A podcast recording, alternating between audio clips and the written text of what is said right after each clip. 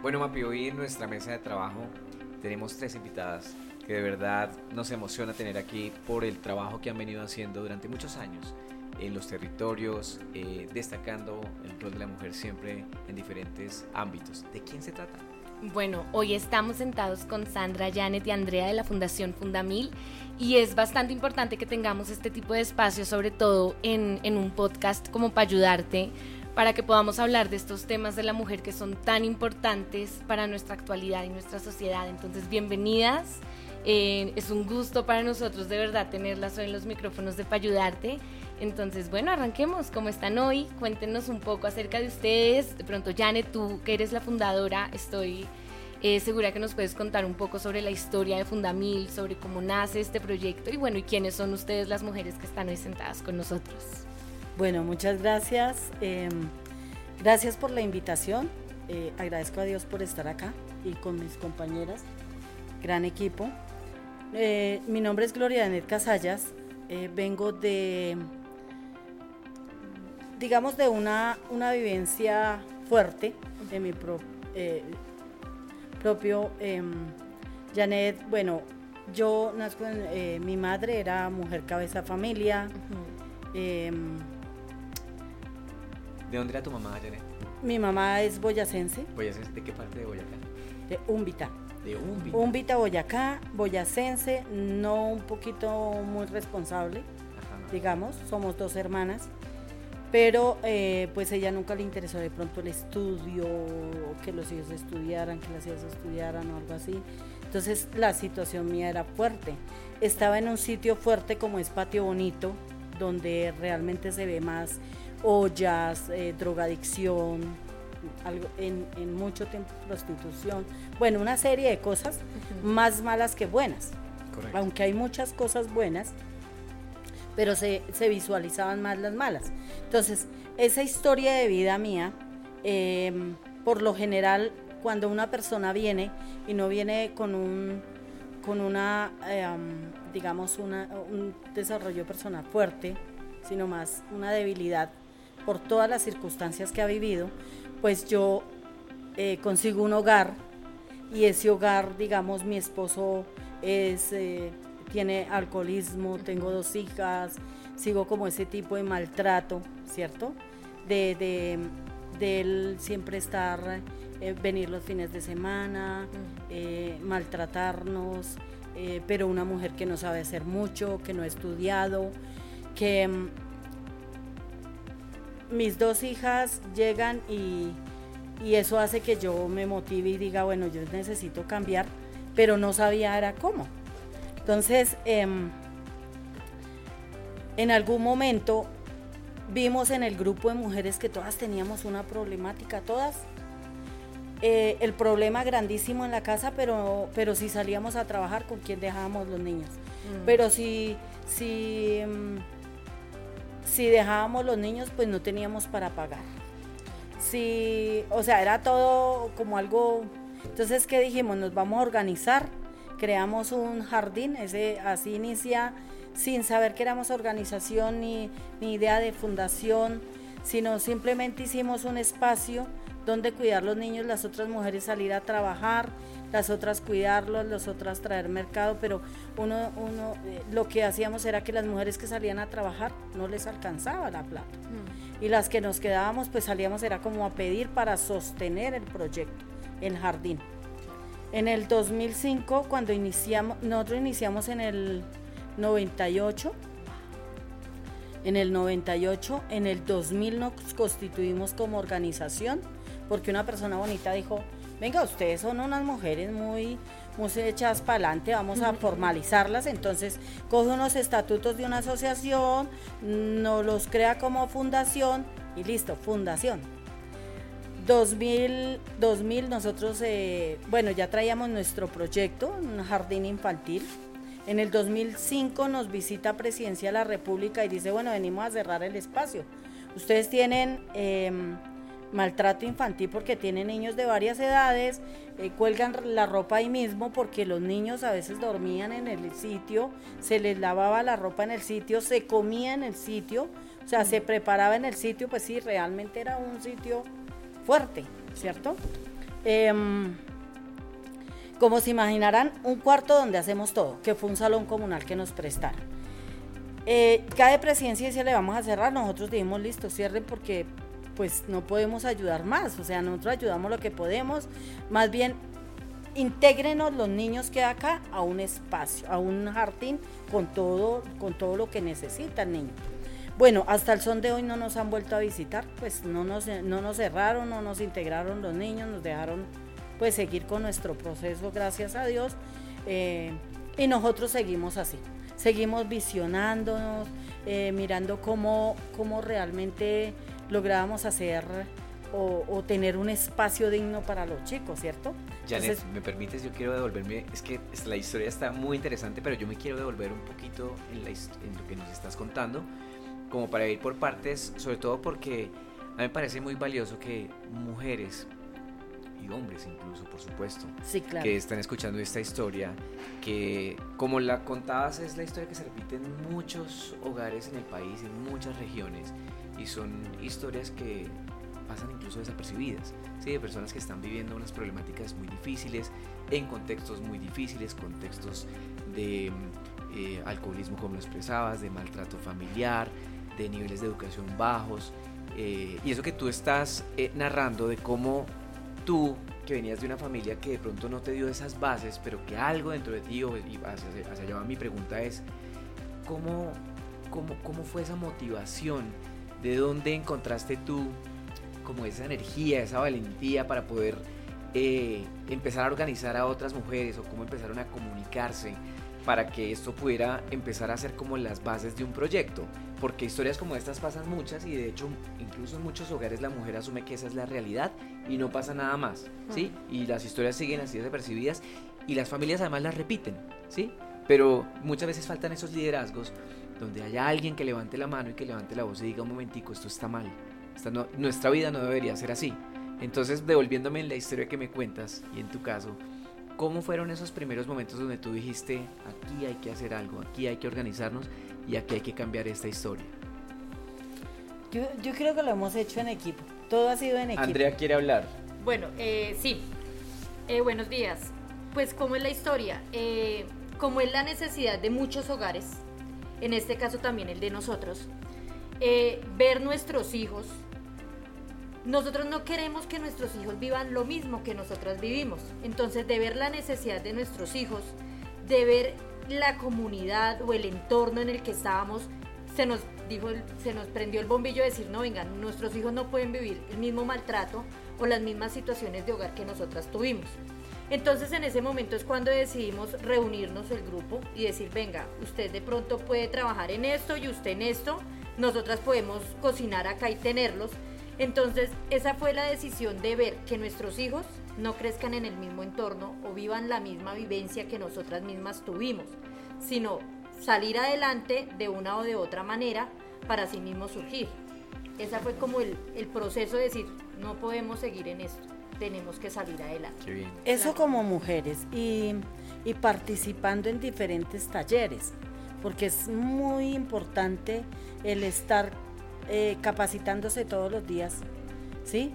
Eh, ese, ese conocimiento hace que se fortalezca y, y comienza a direccionar, a direccionar como las, las ideas hacia, hacia futuristas más, que quedarse en el territorio, andar con las mismas mujeres, porque esa es una problemática que tenemos, ¿no? Que nos quedamos en el territorio, vemos la misma problemática, estamos ahí sumisos y no como que no despertamos de lo que hay afuera, ¿sí? Nos pueden gritar, pero como en nuestra casa se gritaba, pues es normal. Exacto. Janet, a mí me parece muy importante lo que estás mencionando, porque yo me atrevería a decir que en el territorio colombiano todavía nos hace falta mucha educación sobre el tema, muchos recursos que sean asequibles para las comunidades y información información. Entonces yo te quiero preguntar, ya que estamos hablando como de ese momento donde se prende el bombillo, donde digo esto está mal, acá hay algo que no funciona, ¿cómo podemos identificar que hay un problema en casa? ¿Cómo podemos identificar esta violencia de género, este maltrato, ya sea psicológico, físico, sexual, emocional, bueno, etcétera, y todas sus variantes? ¿Cómo realmente una mujer puede tener ese momento de clic?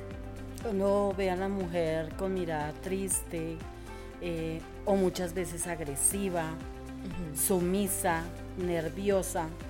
Todos esos tic están en alarma, algo está sucediendo. Claro, claro. Y yo siento que muchas veces hemos normalizado esos comportamientos y sobre todo por eso es que sigue pasando y sigue siendo perpetuado en muchas familias y no nos hemos dado cuenta que hay fundaciones como Fundamil que están ahí para apoyar a esas mujeres que en este momento pueden estar sufriendo alguna situación así en casa. Tengo una pregunta. ¿Qué significa Fundamil? ¿De dónde sale el nombre? Em, yo le contaba que en el 2000 eh, alguien viene y dice, bueno, ustedes son mujeres muy, muy emprendedoras, vamos a legalizarlas y nos legalizan. En el camino nosotros íbamos pensando en, el carro cómo nos vamos a llamar, cómo nos vamos a llamar, cómo nos vamos a llamar. Em, se aproximaba el nuevo milenio, entonces Fundación Mujer del Nuevo Milenio y la sigla es Fundamil. Ah, ok, es como la, la abreviación. La abreviación es Fundamil, pero somos Fundación Mujer del Nuevo Milenio. Sin antes contarle que en nuestra organización también hay jefes únicos de hogar, hay hombres, hombres cabeza de hogar. Genial. Bueno, dentro de este, dentro de este concepto de la violencia de género, hay diferentes aristas que lo pueden identificar ustedes, que nos pueden contar sobre ese tipo de categorías que hay dentro de la violencia de género. Está la violencia física, sexual, em, empresarial, psicológica, económica. Wow. Son diferentes tipos de Aquí vale la pena aclarar, y bueno, ustedes que han trabajado tanto en el territorio, y es que esto no es un tema, digamos, y ustedes me corrigen, por favor, no es un tema de estratos, ¿no? Esto se da en cualquier ámbito de la sociedad y le, le puede pasar y le está pasando a cualquier mujer, sin importar en dónde viva, en dónde está, porque a veces uno pensaría, ¿no? o a veces se ha normalizado que en diferentes clases sociales eso no pasa, pero ¿cierto? ¿Qué, ¿Qué, nos pueden contar ustedes acerca de esto? Mm, no, frente a ese tema, eh, la violencia pueda que eh, en el sector más vulnerable se puede ver violencia económica, eh, pero en el sector más alto podemos ver violencia verbal y en todos los sectores sin nivel social tenemos violencia de todo tipo, bien sea verbal, bien sea económica, bien sea física, o sea, de todo tipo. En todos los aspectos se pueden ver si hay mujeres que, perdón, o hombres también, por supuesto, ¿no? Porque esto, digamos que ya, ya, vimos que está transversal a todo, ¿no? Si hay mujeres o hombres que al escucharlas en este podcast dicen, oiga, yo necesito ayuda, necesito contactar a Fundamil para tener una opinión, para poder hablar, eh, ¿cómo hacen? ¿Es, válido que las contacten y les digan necesitamos que ustedes nos den una asesoría, una ayuda? ¿Que hagan una intervención en el territorio? Yo quería contestarle la anterior. La anterior es, claro que se ven en todos los estratos. Eh, estratos. Mire, anteriormente cuando era muy vulnerable, digamos que era muy difícil que yo me quejara, ¿cierto? Primero porque no tenía conocimiento de distancias, no tenía conocimiento de, de, ningún tipo de protocolo para llegar a quejar. Correcto. Y después, que ya conocía todas las instancias, me daba vergüenza. Entonces, no importa dónde esté, porque yo he intentado, digamos, por mis hijas, mejorar mi calidad de vida, sacarlas del territorio, que vean otras situaciones que no, eh, eh, digamos, otro tipo eh, más bien de sociedad donde se vinculen para que no sacándolas de allá, pues digamos que mejoren su calidad de vida. Aunque todo, todo en la vida tiene como una cadena, ¿no? Que uno a través del tiempo pues la va intentando cortar. Pero ahora me da, es, digamos, a uno le da vergüenza irse a quejar. Imagínese la representante de Fundamil y con, maltrato. Entonces eso fue fuerte. No pude denunciar a mi esposo eh, em, jurídicamente porque la representante de Fundamil, no, pues que va a haber problemas. Y no es cierto. Y eso le pasa a las mismas empresarias, pues es empresaria. Lo otro, la otra problemática grande que hay es que no, no, no se da abasto las entidades para atender la gente y las mm. mujeres. ¿sí? La Secretaría de la Mujer, pues ya no tiene... Eh, es más, a nosotros nos llaman y nos dicen las mismas entidades, mire, es que esta persona no cumple con los requisitos, no la pueden recibir. Imagínense, una entidad. Pero ya ellos, primero porque no cumplen los requisitos y segundo porque no hay capacidad y no hay cupo. Janet, cuando hablan de los requisitos, ¿a qué se refieren? ¿Qué tipo de requisitos? Ejemplo, una mujer que, que sea de una casa de acogida. Una mujer que sea de una casa de acogida tiene eh, unos requisitos. Ejemplo, que sea mayor, que tenga hijos. Eh, en este caso a nosotros nos llegaron hace 15 días. No, ¿llevan dos meses? Dos meses. Dos meses. Habían dos niñas de... ¿Qué edades tienen?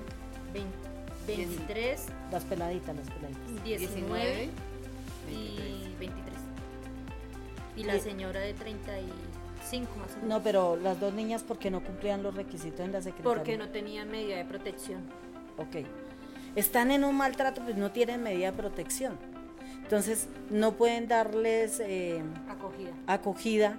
Pues hay que llamar a una organización amiga y bueno, nos llaman y nosotros pues con lo mínimo, pero ayudamos.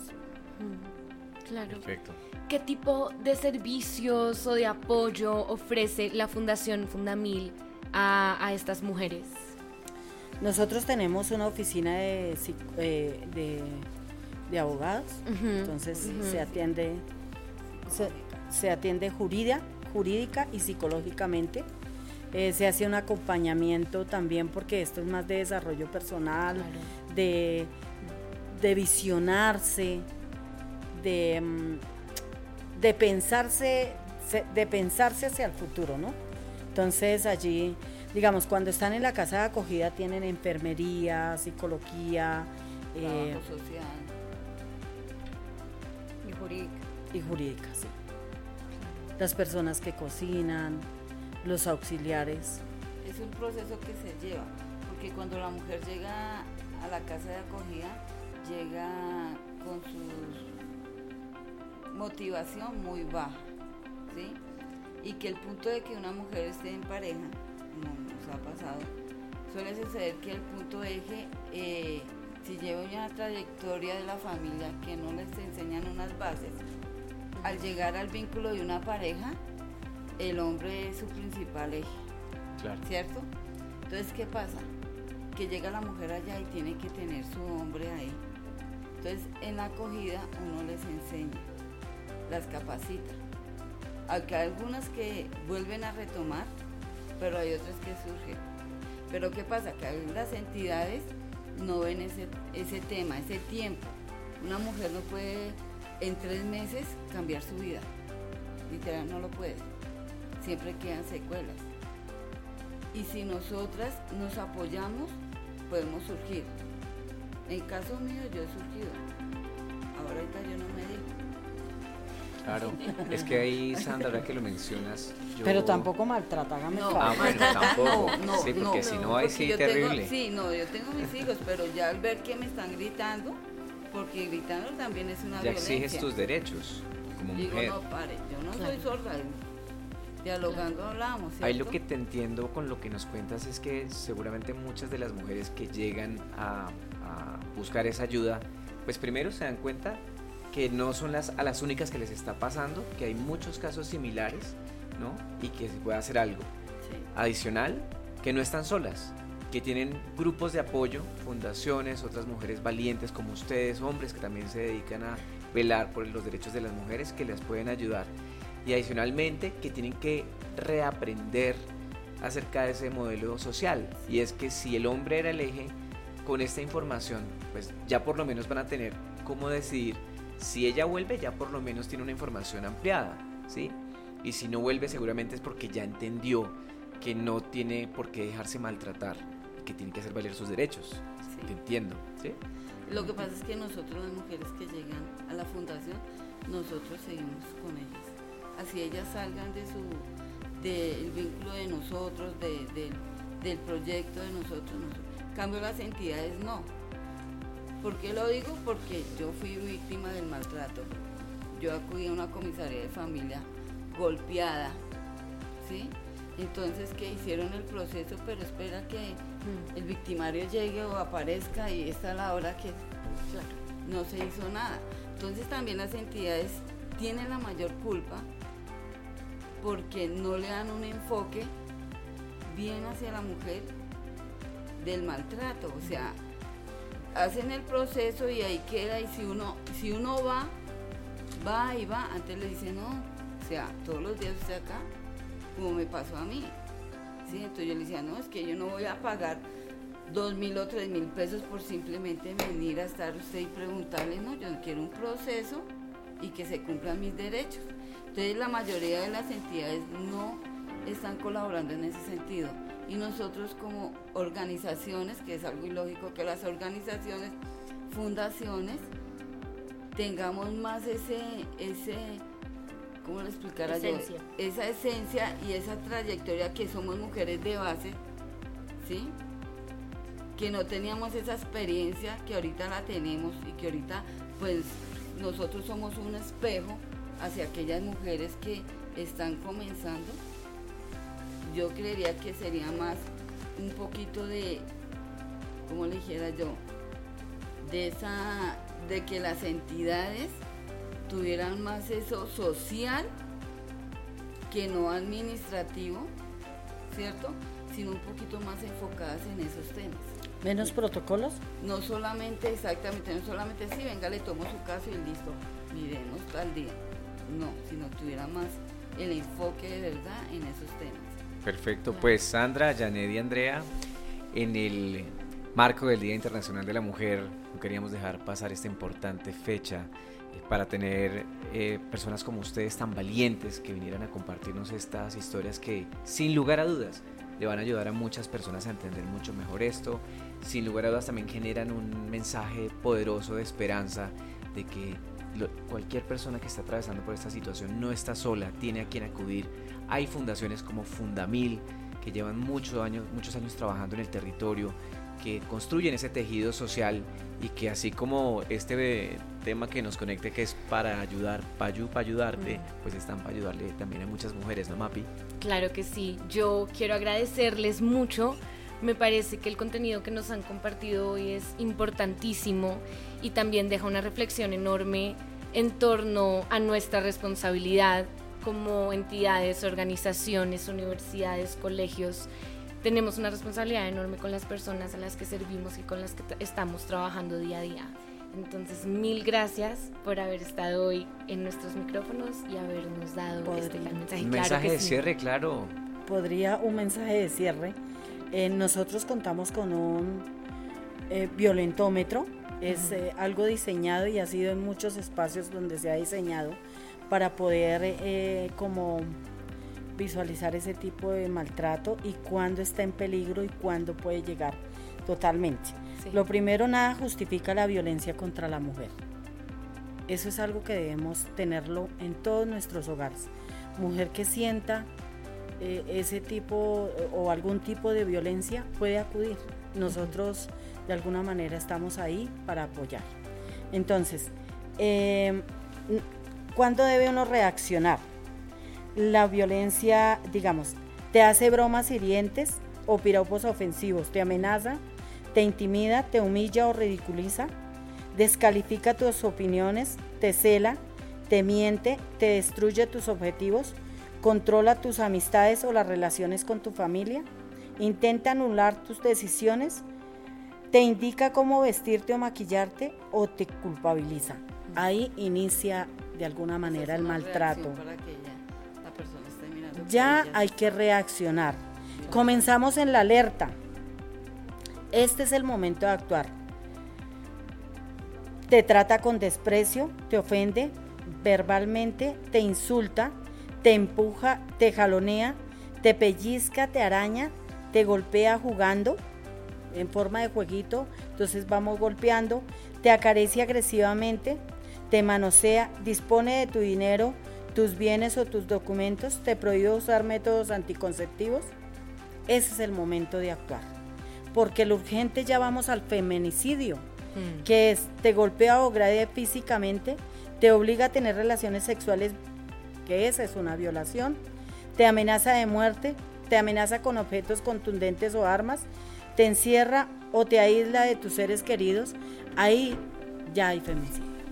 Porque es cuando las mujeres no, no hacen una voz de alerta, no, que, no se quejan, pues ahí ya...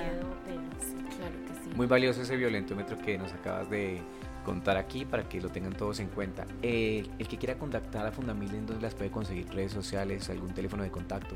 Tenemos nuestra página www.familiafundamil.org. Eh, celulares está el 318-734-2772. 320-232-2408. Sí, 317-513-8922. Y bueno, todas las mujeres somos 16 y estamos ahí para apoyar. Perfecto. Bueno, muchísimas gracias. Y ustedes ya saben, cada episodio tiene invitados que traen información muy valiosa para ayudarles. Nos escuchamos en una nueva ocasión aquí a través de este mismo espacio. Hasta pronto.